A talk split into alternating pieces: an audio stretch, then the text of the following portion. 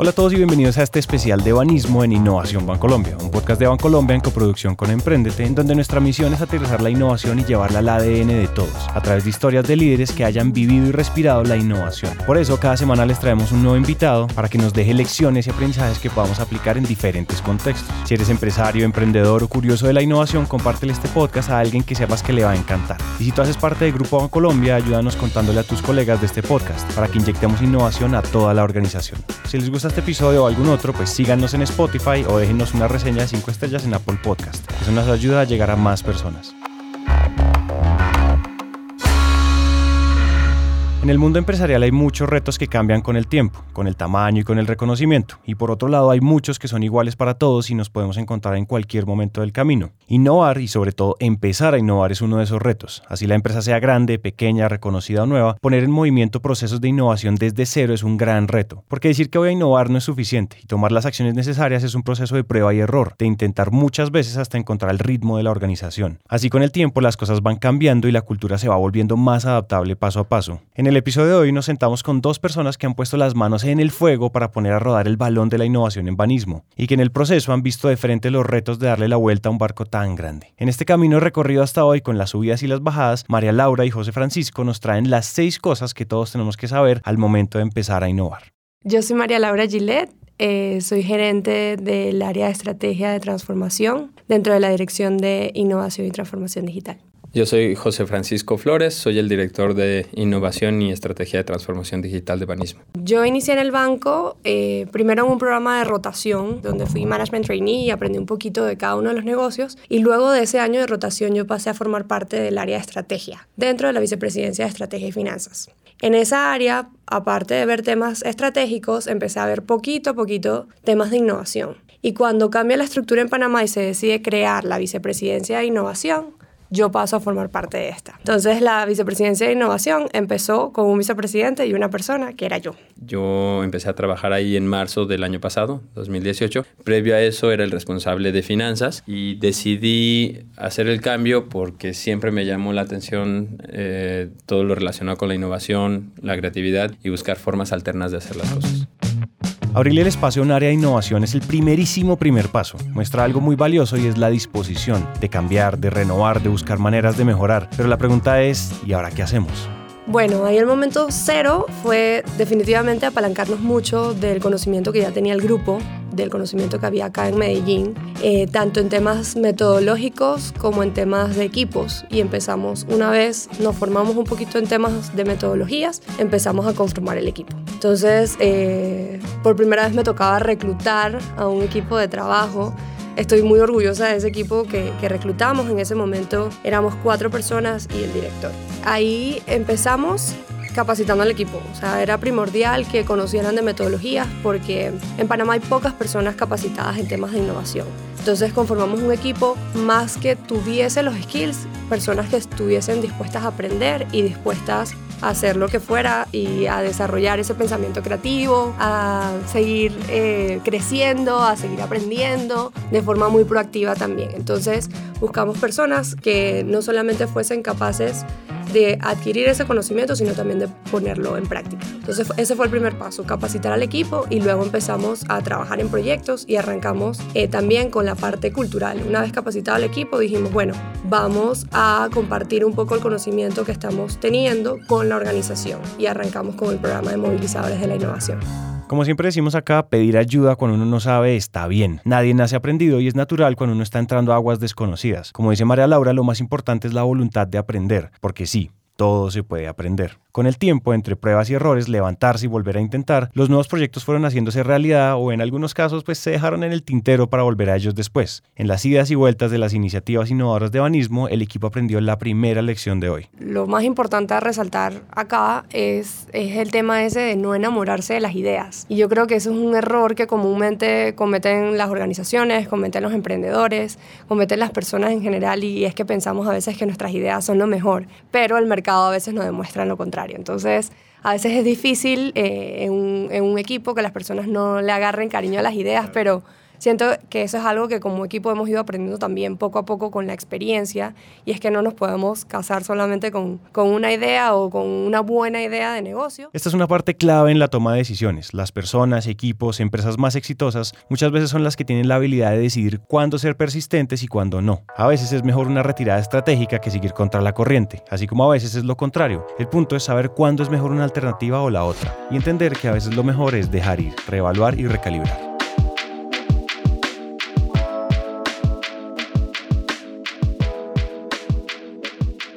Otra de esas ideas populares es que innovar tiene que ser disruptivo. Usualmente se asocia mucho a la idea de que para crear algo nuevo toca destruir algo en el camino. Y eso en realidad no es tan blanco y negro, más bien es un tono de grises, porque hay consecuencias, riesgos, resistencia y una cultura que no se cambia de la noche a la mañana. Lo que nos trae a la segunda lección de hoy. Puede ser que la organización no esté preparada en el momento para adoptar un negocio tan disruptivo a veces la organización no está en ese nivel de madurez como para aceptar iniciativas que son un poco fuera de lo convencional. Entonces creo que ahí lo importante es ir eh, como arando el camino, haciendo el camino, eh, con proyectos que, vayan generando impacto poco a poco hasta que la organización pueda ver eh, lo que realmente la innovación pueda generar y pueda aperturarse a proyectos un poco más disruptivos. Es un camino largo Creo que el cambio cultural es uno de los principales retos a los que se enfrentan las, las, eh, las compañías hoy en día que quieren transformarse y quieren realmente hacer un cambio para entregarle valor a ese consumidor o cliente final. Lo que hacemos es que tratamos de traer temas de actualidad a al banco. Entonces traemos expertos, traemos eh, profesores, Em, traemos casos de éxito y en, en, eso puntualmente no solamente queremos generar cultura a lo interno del banco, sino también a lo externo. Tenemos eventos que son exclusivos para los colaboradores, pero también tenemos eventos donde invitamos clientes o cualquier persona que le interese aprender, porque es importante generar cultura al interno, pero también es importante que el ecosistema de innovación en el país se vaya desarrollando y la gente se vaya capacitando y aprendiendo de estos temas. Si a la comunidad todavía le falta abrirse a las posibilidades de hacer las cosas de otra manera, la forma no es abrir la puerta a patadas y entrar gritando como la policía. Una forma más práctica y con menos resistencia es recorrer el camino de la mano con la gente, tomando acciones que despierten la curiosidad, creando espacios que prendan la chispa de la creatividad y que abran la mente a nuevas oportunidades. Yo diría que de, parte de las lecciones aprendidas podemos hablar de el buscar una estrategia más de, inclusión y acompañamiento eh, y no tanto de choque. Porque la innovación eh, de primera mano se ve como, como, como un choque y así es percibida por las organizaciones y eso genera resistencia. Eh, entonces, lo que, lo que hemos tratado de hacer es invitar más al resto de las personas para que participen eh, y entre todos construyamos esos procesos de, de, cambio y evolución cultural. porque si lo que queremos hacer es implementar de golpe la innovación, lo único que conseguimos es resistencia. Definitivamente creo que en un inicio nos aislábamos eh, y cuando se creó la vicepresidencia éramos como una pequeña islita y tratábamos de trabajar inclusive los proyectos nosotros solos. Eh, y a medida de, que nos fuimos dando esos estrellones y de que eh, las diferentes áreas cuando llegábamos, oye, mira, la solución a este reto es X cosa o otra cosa, simplemente nos cerraban las puertas.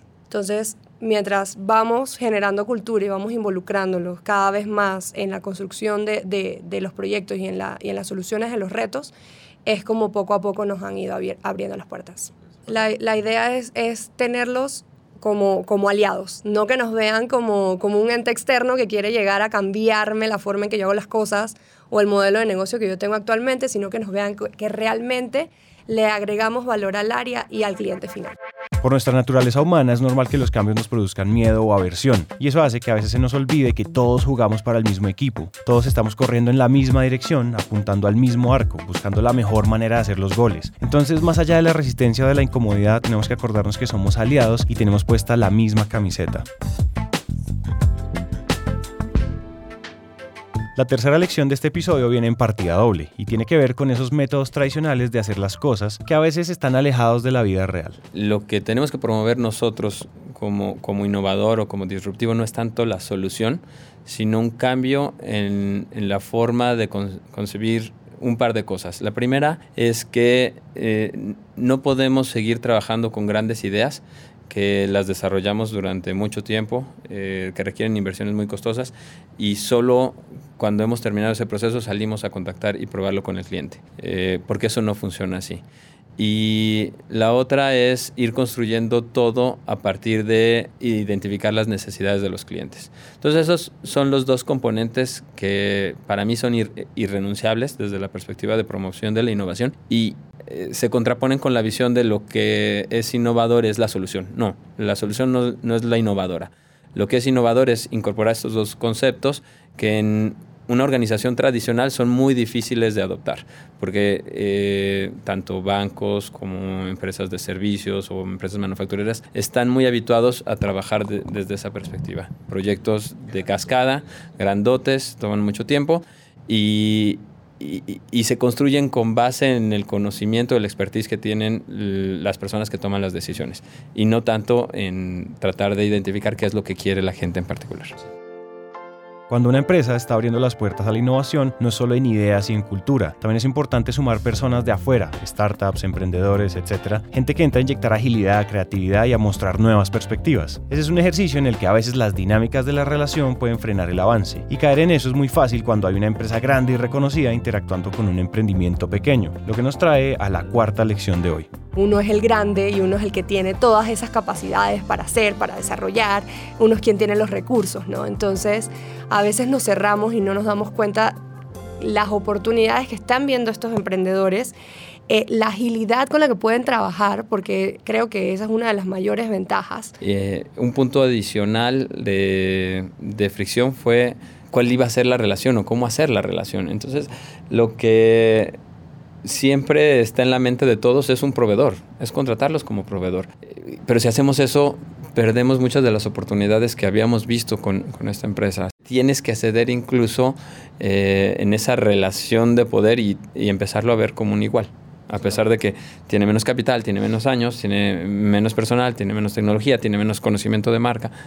Eh, hay, que, hay, que empezar a, verlos más como iguales. Yo soy fan de la reciprocidad en las relaciones, por eso creo que la lección no significa que ahora todos los emprendedores que nos escuchen empiecen a demandar un montón de cosas irracionales cuando trabajan con empresas más grandes. Así como los grandes tienen que considerar muy bien lo que dicen las más pequeñas. Los emprendedores también tienen que acercarse al punto medio en la interacción. Esa es la manera en que las relaciones se vuelven más ganadoras para todos. Este es un tema muy apasionante porque la perspectiva emprendedora es algo que le puede traer mucho valor a las grandes empresas. Y aquí quiero acudir a un gran partidario del emprendimiento y de lo que pueden hacer las compañías para ser más emprendedoras. Él es Bill Olet, emprendedor serial, autor del libro Discipline Entrepreneurship y director del Centro de Emprendimiento Martin Trust en el MIT. Acá está hablando en una entrevista para la Escuela de Administración Sloan de MIT sobre cómo promover el emprendimiento corporativo.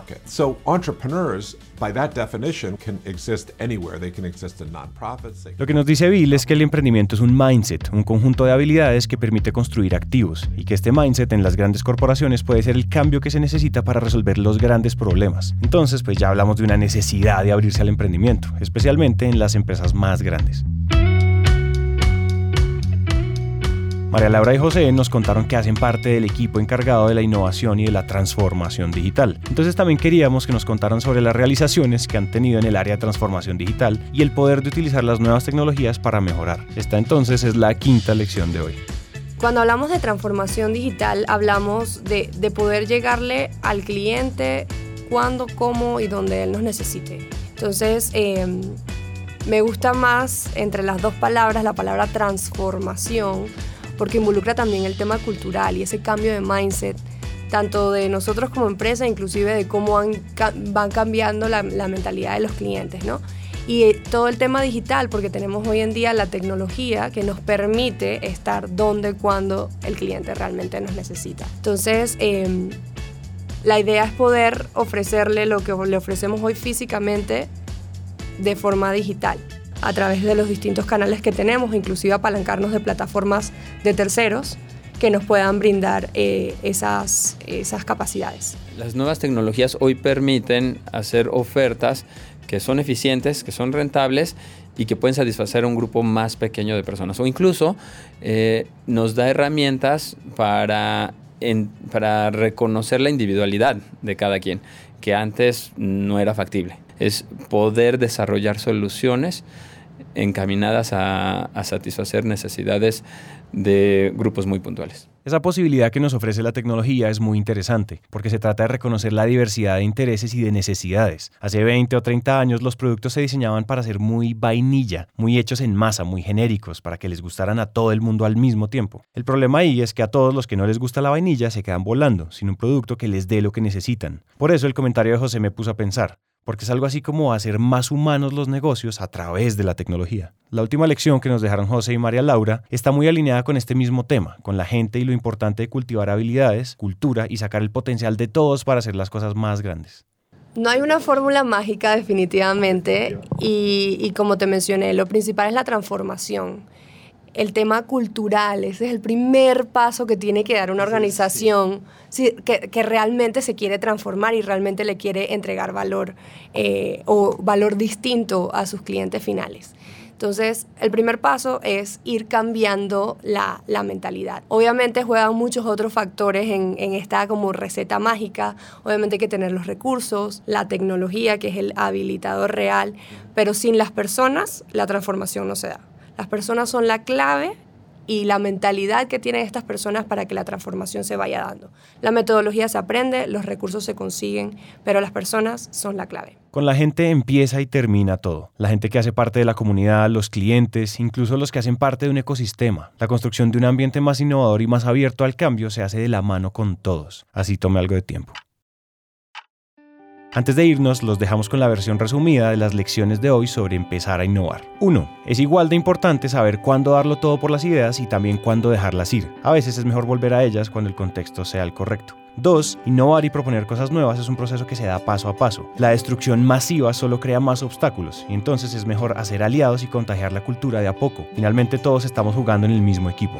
Número 3. Innovar no siempre se trata de hacer proyectos gigantes. A veces los cambios más grandes vienen de las acciones pequeñas que hacemos todos los días. Número 4. Las empresas grandes tienen mucho que aprender sobre el mindset emprendedor. Entonces es importante cerrar la lejanía y hablar como iguales y llegar al punto medio para resolver los problemas. Número 5. La tecnología permite reconocer y las particularidades de cada persona. Es la herramienta clave para atender más necesidades e incluir a la mayor cantidad de personas. Número 6. La gente es lo más importante para hacer cambios internos y para desarrollar nuevos servicios. Lo más importante es escucharlos como punto de partida y a lo largo del camino.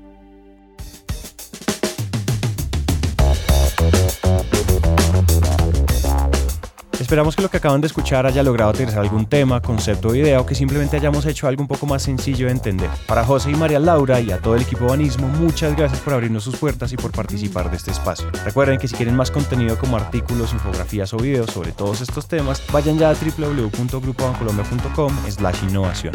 Recuerden suscribirse en donde sea que ustedes estén escuchando esto, Spotify, iTunes, Google Podcast, Apple Podcast o donde sea. Recuerden dejarnos una reseña de 5 estrellas en Apple Podcast si este episodio les gustó. Eso nos ayuda a llegar a más personas. Ah, y también nos pueden seguir y escuchar en Deezer. Este podcast es una coproducción entre Bancolombia y Emprendete, una marca de Naranja Media. Nos vemos en el siguiente episodio y gracias por escuchar.